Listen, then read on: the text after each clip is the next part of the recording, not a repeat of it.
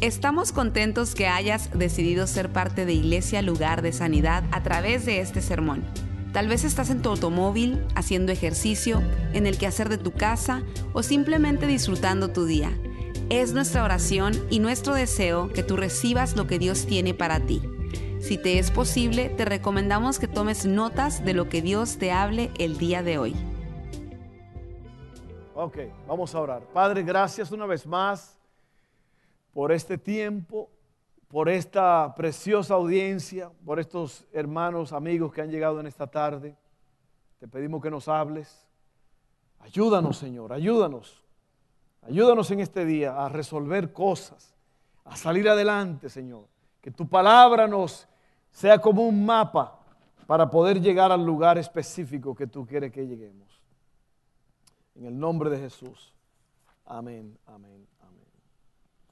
Bueno, hoy seguimos esta pequeña serie que se llama Historias de Verano.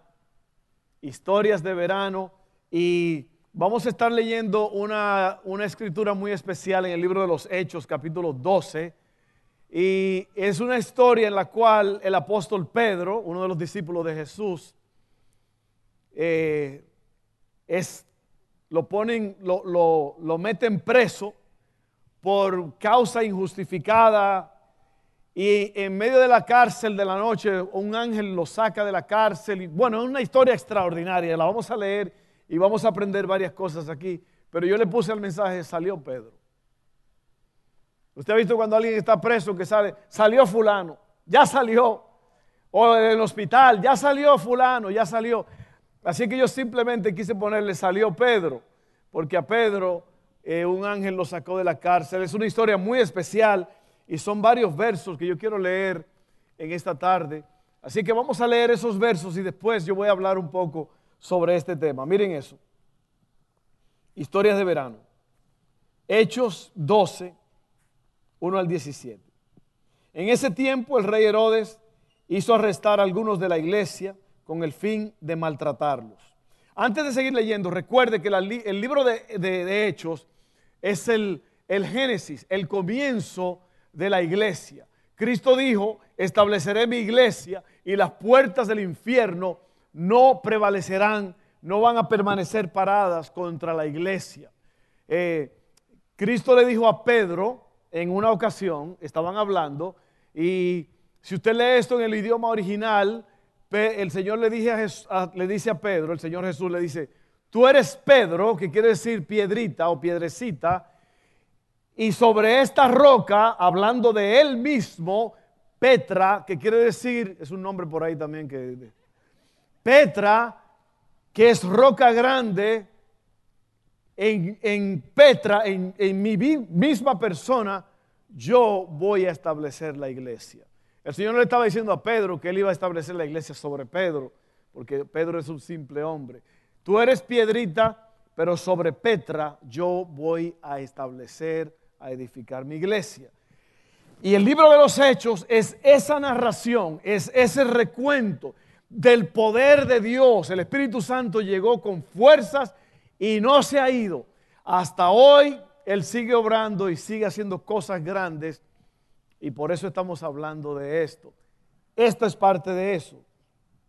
Entonces, en medio de toda esa de ese avivamiento, de esas cosas grandes que están pasando, el gobierno, la gente de ahí, no le gusta esto y agarran a los apóstoles, a los cristianos y los maltratan, los meten presos. Usted sabe que el apóstol Pablo, antes de ser cristiano llamado Saulo, también asesinó y maltrató mucho a los cristianos. Ahora, este Herodes, ahora está maltratando a varios de los, de los líderes. A Jacobo, hermano de Juan, lo mandó a matar a espada. Al ver que esto agradaba a los judíos, procedió a prender también a Pedro. Esto sucedió durante la fiesta de los panes sin levadura. Después de amonestarlo, lo metió en la cárcel y lo puso bajo la vigilancia de cuatro grupos de soldados cada uno. Tenía la intención de hacerlo comparecer en juicio público después de la Pascua. Pero mientras mantenían a Pedro en la cárcel, la iglesia oraba constante y fervientemente a Dios. Y yo quiero que usted eh, hago un paréntesis ahí, piensen eso, que la iglesia oraba constante y fervientemente a Dios por él, por Pedro. Esta historia en alguna parte hasta la risa le va a dar. Oiga bien, la misma noche en que Herodes estaba a punto de sacar a, perdone, que yo, hice este mensaje y yo siempre lo hago en una letra grande, ahora lo hice en letra chiquita, estoy pagando el precio. Porque esta cosa no quiso prender. Por eso es que usted no puede confiar en la tecnología. Con esto aquí está todo muy bonito, muy iluminado y yo puedo, y eso se llama confesiones de un pastor. ¿Dónde estábamos? La misma noche en que Herodes estaba a punto de sacar a Pedro para someterlo a juicio, este dormía entre dos soldados. Oiga bien, se está fijando en la historia lo que está pasando. Sujeto con dos cadenas. Unos guardias vigilaban la entrada de la cárcel. ¿Se está dando cuenta usted de la protección, de la, bueno, no protección, bueno, lo estaban protegiendo para que no se fuera, encadenado, apresado, con un montón de soldados alrededor de él? Unos guardias vigilaban la entrada de la cárcel. De repente apareció un ángel del Señor y una luz resplandeció en la celda. Despertó a Pedro con unas palmadas en el costado y le dijo, estaba dormido, eh, fíjense en esto date prisa, levántate. Las cadenas cayeron de las manos de Pedro. Le dijo además el ángel, vístete y cálzate las sandalias. Así lo hizo. Y el ángel añadió, échate la capa encima y sígueme. Pedro salió tras él, pero no sabía si realmente estaba sucediendo lo que el ángel hacía. Le parecía que se trataba de una visión. Pasaron por la primera y la segunda guardia y llegaron al portón de hierro que daba a la ciudad. El portón se les abrió por sí solo y salieron caminando unas cuadras. Y de repente el ángel lo dejó solo. Entonces Pedro volvió en sí y se dijo, ahora estoy completamente seguro de que el Señor ha enviado a su ángel para librarme del poder de Herodes y de todo lo que el pueblo judío esperaba. Cuando cayó en cuenta de esto, fue a casa de María, la madre de Juan, apodado Marcos, donde muchas personas estaban reunidas orando. Oiga eso. Llamó a la puerta de la calle y salió a responder una criada llamada Roda. Al reconocer la voz de Pedro, se puso tan contenta que volvió corriendo sin abrir. ¿A cuánto a usted le gustaría que le hicieran eso? Que usted acaba de salir de la cárcel, usted llega a la casa donde, donde lo van a recibir y en vez de abrirle la puerta, la persona se va corriendo para adentro. Como si fuera poco. Pedro está a la puerta, exclamó. Estás loca, le dijeron. Ella insistía en que así era, pero los otros decían, debe de ser su ángel. Entre tanto, Pedro seguía llamando. Cuando abrieron la puerta y lo vieron, quedaron pasmados. Con la, con la mano Pedro le hizo señas de que se callaran y les contó cómo el Señor le había sacado de la cárcel.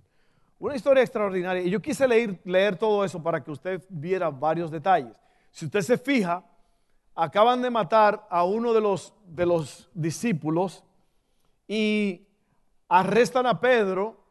Él está en la cárcel, pero en medio de todo esto, Pedro no está desesperado, no está tratando de buscar el mejor abogado de la ciudad. Pedro está dormido. Él está dormido esperando el juicio que llegara. Y en medio de todo eso, se le aparece un ángel, lo despierta y le dice, Pedro, vamos, vístete, ponte las sandalias, que tenemos que irnos. Y Pedro se levanta y en todo esto él piensa que él está soñando, que él está viendo una visión. Pasaron, se abrió la primera puerta y se abrió esta puerta y salieron y ya estaba en la calle y entonces el ángel se va y él cae en sí y dice, wow, esto es una realidad. Yo estoy fuera de la cárcel y estoy vivo. Y luego va a la casa de la gente que están orando por él. Se cree que ese lugar donde ellos fueron es el aposento alto donde el Espíritu Santo había descendido unos, cuantos días antes, o meses o años, no sé.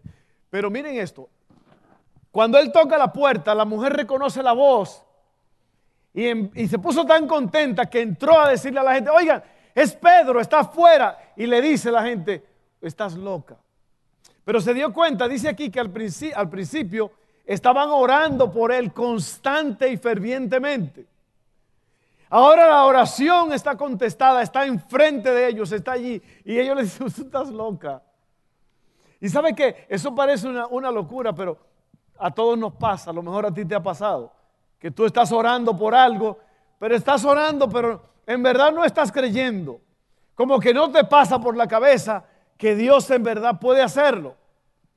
Y aquí, ahí está el hombre. Otra cosa importante en esta historia es que dicen, es su ángel. ¿Se dio cuenta? Es su ángel. Y es que, eh, como uno sabe, uno, hay ángeles que cuidan a uno. Entonces, ahí la, la tradición o la creencia es que el ángel que te cuida se parece a ti. como que tiene los rasgos y las características tuyas, esa es la tradición. Entonces por eso dijeron, a lo mejor es su ángel, es el que lo cuida, que está afuera, pero en realidad no es Pedro. Estamos orando, estamos esperando un milagro por él, pero en verdad no es él. Yo quiero que usted piense en eso por un momento. Ahora, en medio de esto, yo quiero hablar sobre la oración, porque esta es una historia extraordinaria donde ocurren varios milagros y yo creo que la clave está en la oración. La oración. Vamos a ver esto. El poder de la oración no consiste en cantidad, sino en cuánto está alineada con la voluntad de Dios. Una vez me dijo un hombre a mí, un pastor, dijo, mi pastor líder es un hombre líder que ora siete, ocho horas al día. Yo dije, ah, caray, qué bueno, qué bárbaro. Yo no tengo tiempo para eso. O sea, yo, yo no puedo estar ocho horas orando durante el día porque eso, eso es mucho. Y después cuando leí esto me sentí bien porque no es la cantidad de oración, pero la calidad. Porque tú puedes estar en un problema grande y tú le dices al Señor, Señor, sálvame. Y el Señor te salva ahí. No hay que hacer una oración larga, no hay que darse en el pecho, no hay que tirarse de rodillas. Solamente dice la Biblia, clama a mí y yo te responderé. Te enseñaré cosas grandes y ocultas que no conoces. Entonces esa es la oración. La oración es alinear nuestra voluntad con la voluntad de Dios. La oración es decirle a Dios sí y amén a lo que ya Él dijo que va a hacer. Es más fácil entonces cuando lo vemos de esa forma. ¿Qué es la oración? Yo te pregunto. La oración es simplemente el acto más maravilloso en el mundo espiritual. Te voy a decir por qué. Porque es decir sí, amén a lo que Dios ya predeterminó que va a hacer. Segundo, la oración es un misterio. Te voy a explicar por qué. La oración es un misterio porque ¿por qué quiere Dios que yo le diga lo que yo quiero? ¿Por qué quiere Dios que yo hable con Él sobre el asunto? La oración es un diálogo. Es algo que ocurre entre dos o más. ¿Ok? Entonces miren esto. Es un misterio. ¿Por qué orar? ¿Cuál es el propósito de orar? Y otra pregunta que hago es, eh, ¿no es Dios omnipotente y omnipresente? O sea, Él está en todos los lados y Él todo lo puede. ¿Por qué es que Él sugiere a que oremos antes de actuar a favor nuestro? ¿Lo está pensando? ¿Está pensando en esto? Una de las cosas que usted tiene que hacer mientras yo estoy hablando es que usted está pensando en esto y le está, lo está descifrando el código, ¿ok? piense y oiga bien, como todas las historias. En esta historia que acabamos de leer, yo me di cuenta de varias cosas. Y es lo que Dios quiere, que usted se dé cuenta de esos misterios, de esas cosas sabrosas, porque la Biblia es un libro extraordinario. No hay un libro como la Biblia. No hay un libro tan espectacular como la Biblia. Ahí está todo. Yo digo que hay una solución espiritual para todos los problemas Y la Biblia es esa solución. Yo no sé cómo Dios lo va a hacer, pero Dios sabe cómo y cuándo lo va a hacer. Entonces, si Él lo sabe todo, ¿para qué yo decirle a Él? Si Él es el Todopoderoso, ¿por qué no trabaja directamente en mi problema? Piensen eso por un momento. ¿Por qué es que a los que piden es que se le da? ¿Por qué es que a los que piden es que se le da? ¿Por qué es que, él, que el que busca haya? ¿Por qué es que el que busca es el que haya? ¿Por qué es que a los que tocan es a los que se le abre? Por eso es un misterio. Es un misterio porque uno pensaría que Dios puede hacerlo todo lo que Él quiera. O sea, Dios conoce mis pensamientos, mis intenciones, así que Él nada más va a obrar en cuanto a todo lo que yo haga, o sea, lo que yo necesite. Pero no, aquí dice, pide y se te dará, busca y hallarás, toca y se te abrirá. Hay una acción que Dios demanda de nosotros. Amén. Seguimos. Mateo 7, 7 al 11 dice, pidan y se les dará. Busquen y encontrarán. Llamen y se les abrirá. Porque todo el que pide recibe, el que busca encuentra y al que llama se le abre. ¿Quién de ustedes, si su hijo le pide pan, le da una piedra? O si le pide un pescado, le da una serpiente? Pues si ustedes, aun siendo malos, saben dar cosas buenas a sus hijos, ¿cuánto más su Padre que está en el cielo dará cosas buenas a los que le piden? ¿Por qué es que el abrir de las puertas está gobernado por nuestro tocar? ¿Por qué? ¿Por qué? ¿Por qué? Porque es que el abrir de las puertas está gobernado por nuestro tocar. Es un misterio. La oración es un misterio. Es un acto en el cual el creyente trabaja con Dios. Mira lo que dice Mateo 18, 18 al 9. Y estoy leyendo esto porque voy a hablarles por un momento y quería leer estas cosas primero, ¿ok? Normalmente yo trato de no leer tanto, pero necesito hacer esto, ¿ok? Les aseguro que todo lo que ustedes aten en la tierra quedará atado en el cielo y todo lo que desaten en la tierra quedará desatado en el cielo. Además les digo que si dos de ustedes en la tierra se ponen de acuerdo sobre cualquier cosa que pidan, les será concedida por mi Padre que está en el cielo porque donde dos o tres se reúnen en mi nombre, allí estoy yo en medio de ellos. La oración es la unión del pensamiento del creyente con la voluntad de Dios, es la proclamación de la voluntad de Dios en el cielo, es hablar la voluntad de Dios a través de la boca del creyente. He dicho. Entonces, ahora, miren esto. Todo esto para decir que Dios nos está diciendo a nosotros, hablen conmigo, habla conmigo, a ti personalmente te dice, habla conmigo y cuéntame, cuéntame, toca, busca, pregunta, llama. Ahora yo no, en, en todo lo que hacemos en esta tierra,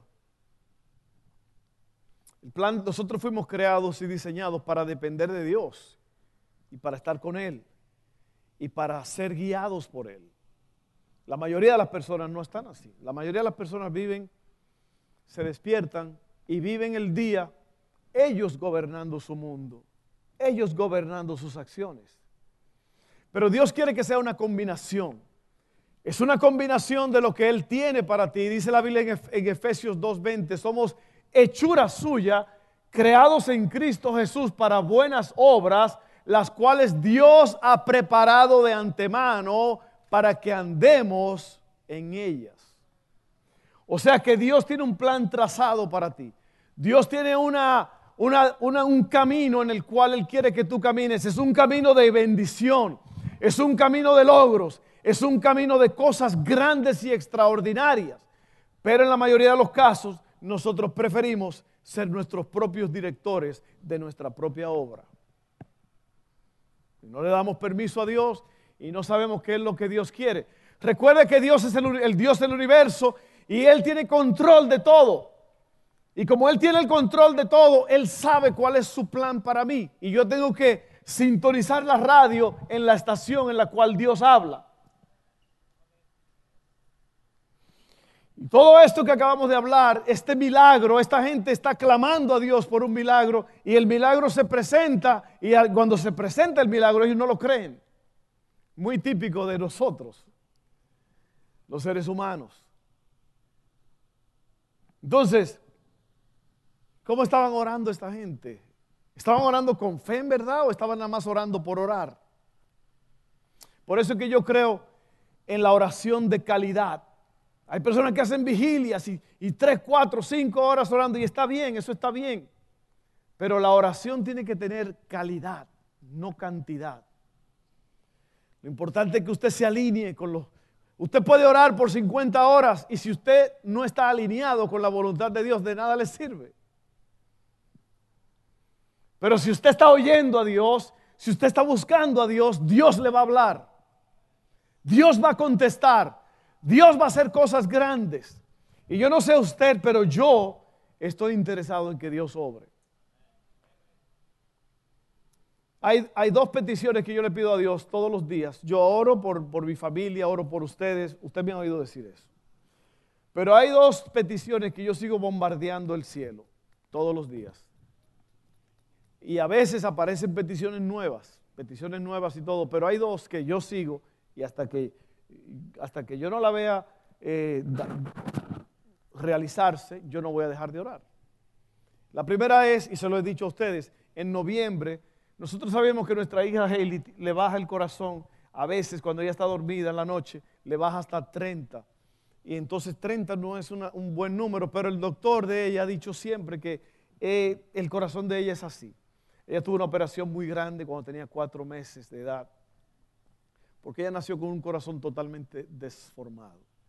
Entonces, ese pequeño corazón fue operado y fue restaurado, hicieron un milagro con ese corazoncito, y, pero hay un, el, marcapasos, o sea, lo que le da ritmo al corazón y, le, y lo mantiene palpitando, e, es un marcapasos natural que Dios ha hecho.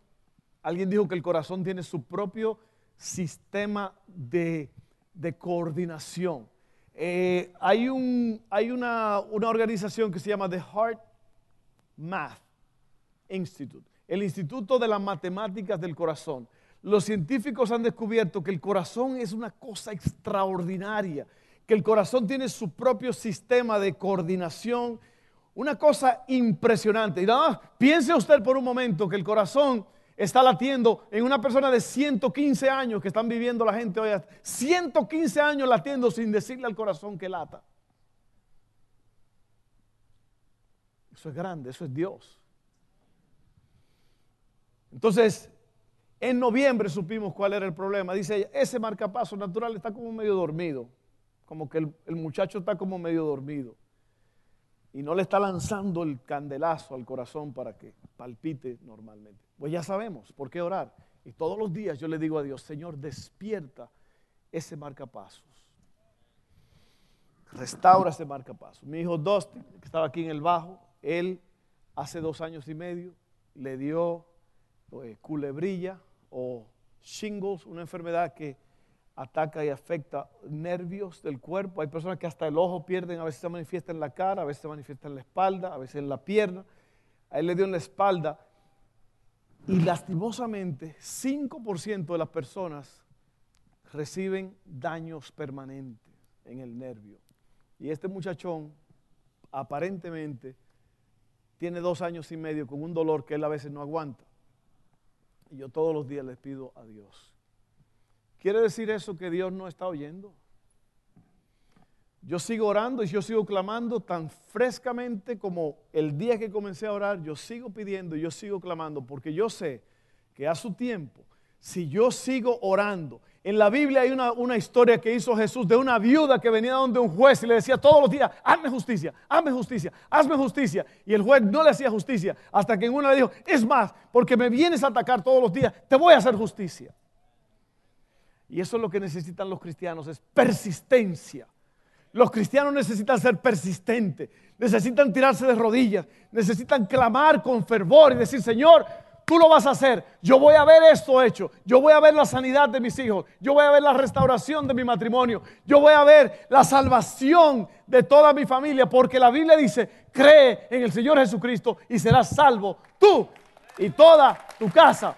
Es una promesa de Dios y usted tiene que creerlo. Cuando usted habla con Dios, usted tiene que creerle a Dios. Dice la Biblia en Hebreos 11 que todo el que se acerca a Dios tiene que creer que Él existe y que es galardonador de los que le buscan.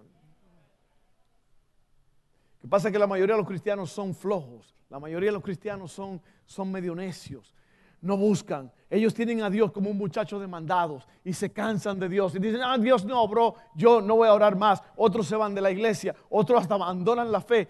Qué triste, qué triste que Dios ha prometido que Él va a hacer lo que Él dijo que iba a hacer, yo tengo que ser fiel, yo tengo que seguir luchando, yo tengo que seguir creyendo, yo sé, tengo que seguir confiando porque a su debido tiempo Dios va a soltar el milagro en mi vida.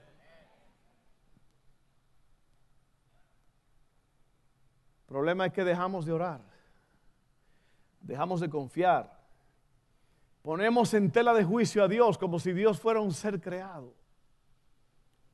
Y yo le voy a decir una cosa a usted, Dios es Dios. Y Él hace lo que Él quiere, cuando Él quiere, como Él quiere y donde Él quiere. Pero aún así, Dios escucha la oración. Así que no sea como esta gente que estaban orando por un milagro y cuando el milagro sucedió no lo creían. Amén. Entonces hay cosas en tu vida que tienen que suceder. ¿Cuáles son las cosas que tienen que suceder en tu vida? Ponte a pensar ahora mismo, ¿cuáles son las cosas que tú quieres que sucedan? Pues la Biblia nos dice en el Salmo 34 que el Señor quiere darte los deseos de tu corazón. Entonces, Dios, Dios quiere darte lo que a ti te gusta. A veces no te lo da porque no lo, él sabe que no te va a caer bien. O no es el tiempo. Pero ¿cuántos de ustedes en esta tarde necesitan un milagro de Dios? ¿Cuántos de ustedes necesitan que Dios toque, cumpla algo que usted ha estado esperando por mucho tiempo? Es tiempo de hoy renovar tu fe renovar tu confianza en Dios y recordar que Dios permanece fiel aunque nosotros seamos infieles. ¿Estás dispuesto? ¿Qué quieres tú en esta vida? Uno como pastor se entristece mucho porque uno quiere ver a la gente florecer y desarrollarse a los cristianos, pero muchos cristianos están tirados junto a la, orilla del camino.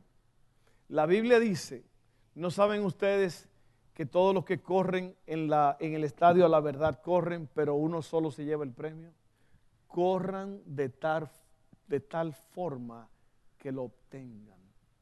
Y yo te pregunto en esta tarde, ¿estás tú corriendo de tal forma que vas a obtener el premio? Hay que correr para ganar. Usted no corre para, voy a ver si gano. Yo lo que quería era participar. A mí no me importa ganar. En este asunto, el asunto es ganar. Así que oiga, oiga, oiga, si usted es un cristiano que anda medio flojo, que usted está como medio flojón, como que usted está entre, entre Baton Rouge y New Orleans, usted ni está aquí ni está allá, usted es un cristiano que viene a la iglesia de vez en cuando, calienta la silla por un rato, se va a la casa, a lo mejor se va contento, a lo mejor se va, se va triste, a lo mejor se va enojado. Yo no sé, pero Dios nos está desafiando hoy a que nosotros corramos hacia Él.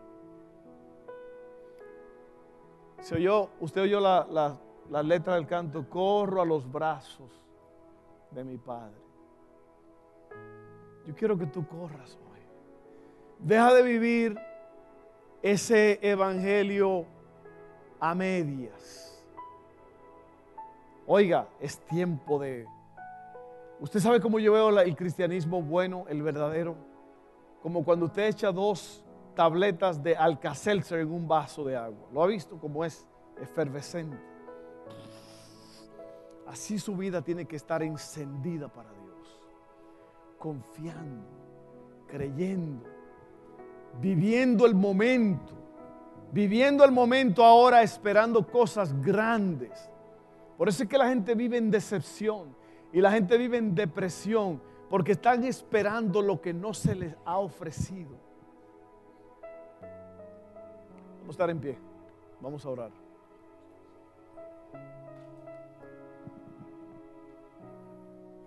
La oración, hablar con Dios. Yo voy a mi trabajo, pero es en el nombre de Dios. Yo me levanto en el nombre de Jesús. Yo voy a ganar dinero en el nombre de Jesús para la obra de Dios. Yo voy a criar a mi familia para Dios. Yo voy a tener un matrimonio extraordinario para Dios. Ve, aquí no hay nada de egoísmo. El egoísmo aquí muere y queda a un lado. Todo lo que tú haces tiene que hacerlo para el Señor. Eso es la oración. La oración es estar de acuerdo con Dios. O yo, estar de acuerdo con Dios. Mire, la cosa es simple. Para usted Dios o existe o no existe. Si no existe, siga viviendo como nada. Si existe, entonces pregúntele a Dios, ¿qué quieres tú de mí? La respuesta es sí. ¿Cuál es la pregunta?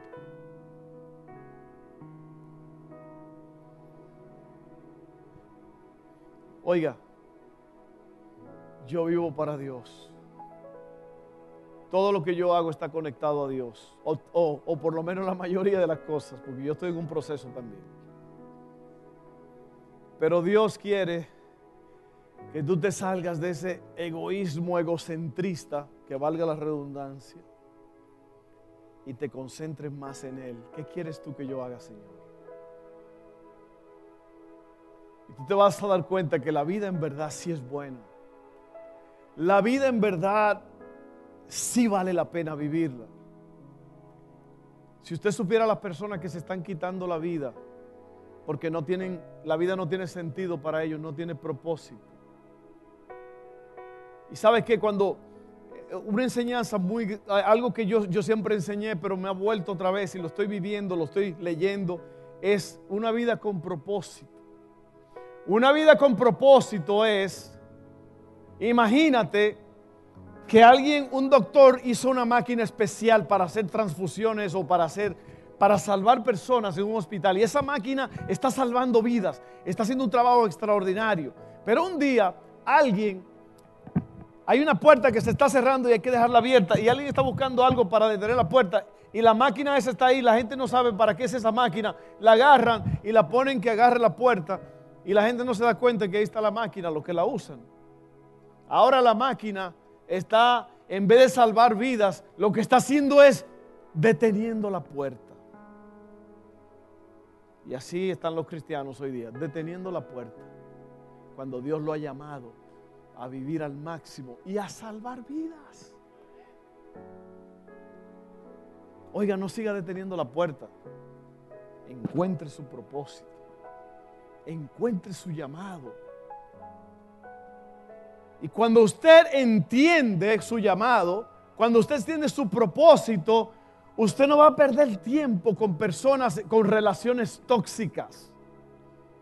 Con gente que no van a... Yo siempre he dicho que el que anda con águilas aprende a volar alto y el que anda con, con buitres aprende a comer carne podrida. Y hay muchos cristianos que siguen caminando y volando con buitres, con gente del mundo, con gente. Nosotros tenemos que ser una influencia para el mundo, pero no que el mundo sea una influencia para nosotros. Hay cristianos que rehusan dejar las viejas amistades tóxicas. Y yo le digo a usted una cosa, la definición de locura es seguir haciendo las mismas tonterías vez tras vez, esperando diferentes resultados. Oiga mujer, usted no puede seguir con hombres locos, cambiando un loco por otro loco y esperar que le va a ir bien, que va a tener una familia extraordinaria. Deje a los locos y búsquese un hombre que ama a Jesucristo más que a todas las cosas. Y viceversa.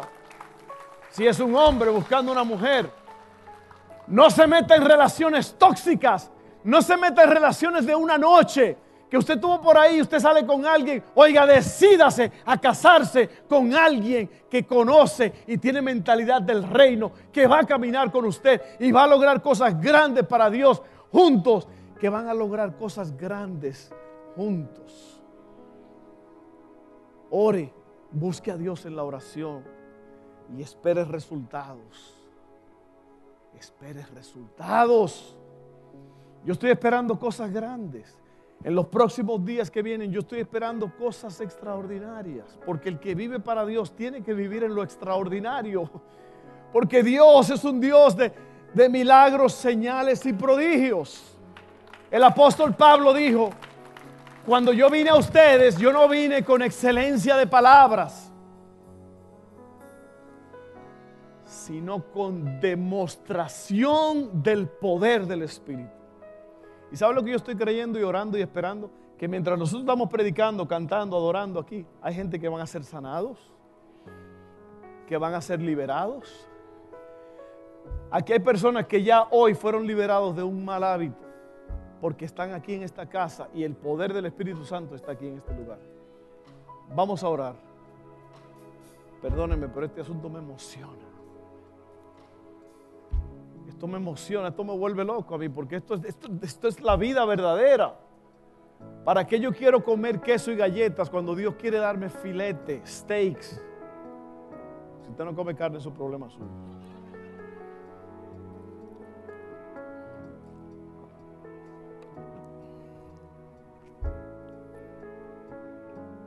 Lo desafío a que se meta con Dios. Lo desafío a que salga de la vida mediocre.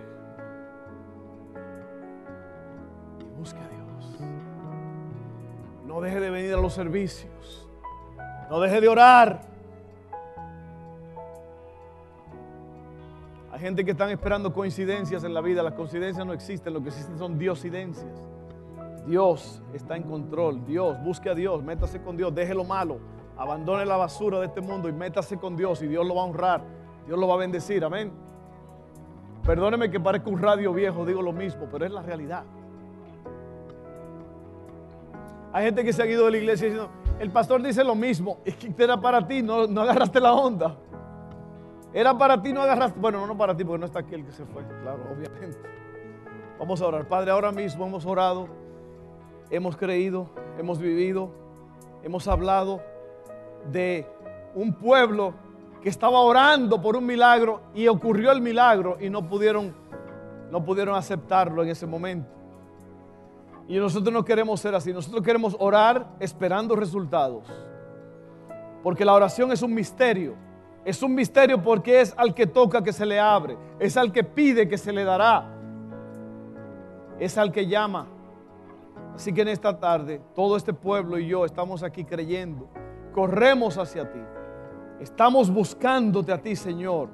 Queremos que nos hables, queremos que nos toques, queremos que nos, nos ayudes en el nombre de Jesús. En el nombre de Jesús.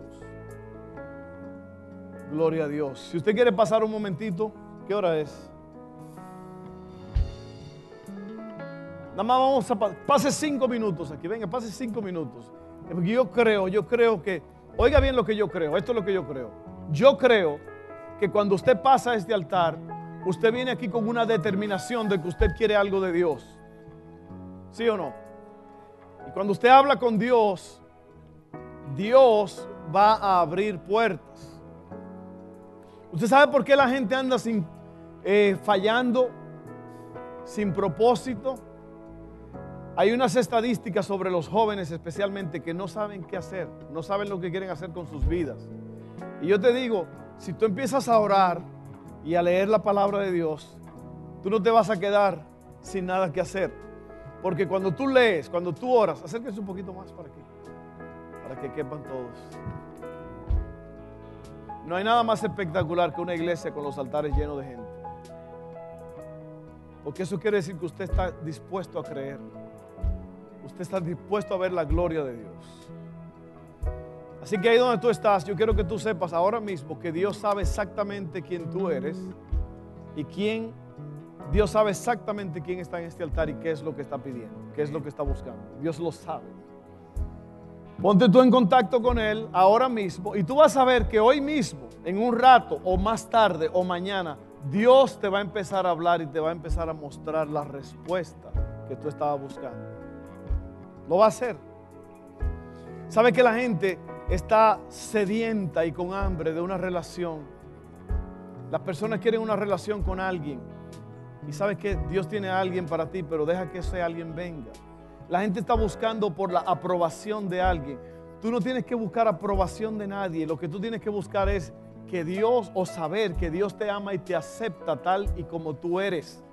Hoy día los jóvenes en la escuela quieren ser como el más famoso, como el más popular y quieren hacer como esto y aquello. Jovencito, jovencita, yo te digo a ti, no busques eso. Eso no, tú te estás volviendo loca, te estás volviendo loco por algo que Dios nunca te llamó a hacer. Dios quiere que tú sepas que el día que tú naciste, Él se volvió loca, loco contigo, porque Él, Él está totalmente asombrado de quien tú eres. El hecho de que Él te hizo, te creó, es lo más grande para Dios. No busque la aprobación de nadie. Solamente ama a Dios. A veces no sabemos qué hacer con una enfermedad prolongada. Bueno, Dios sabe. Dios te está enseñando algo. A veces hay una pérdida en tu vida y tú estás confuso, sin dirección.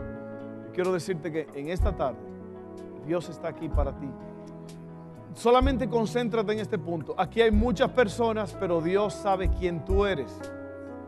Lo voy a decir otra vez. Aquí hay muchas personas, pero Dios sabe quién tú eres y cuál es tu necesidad.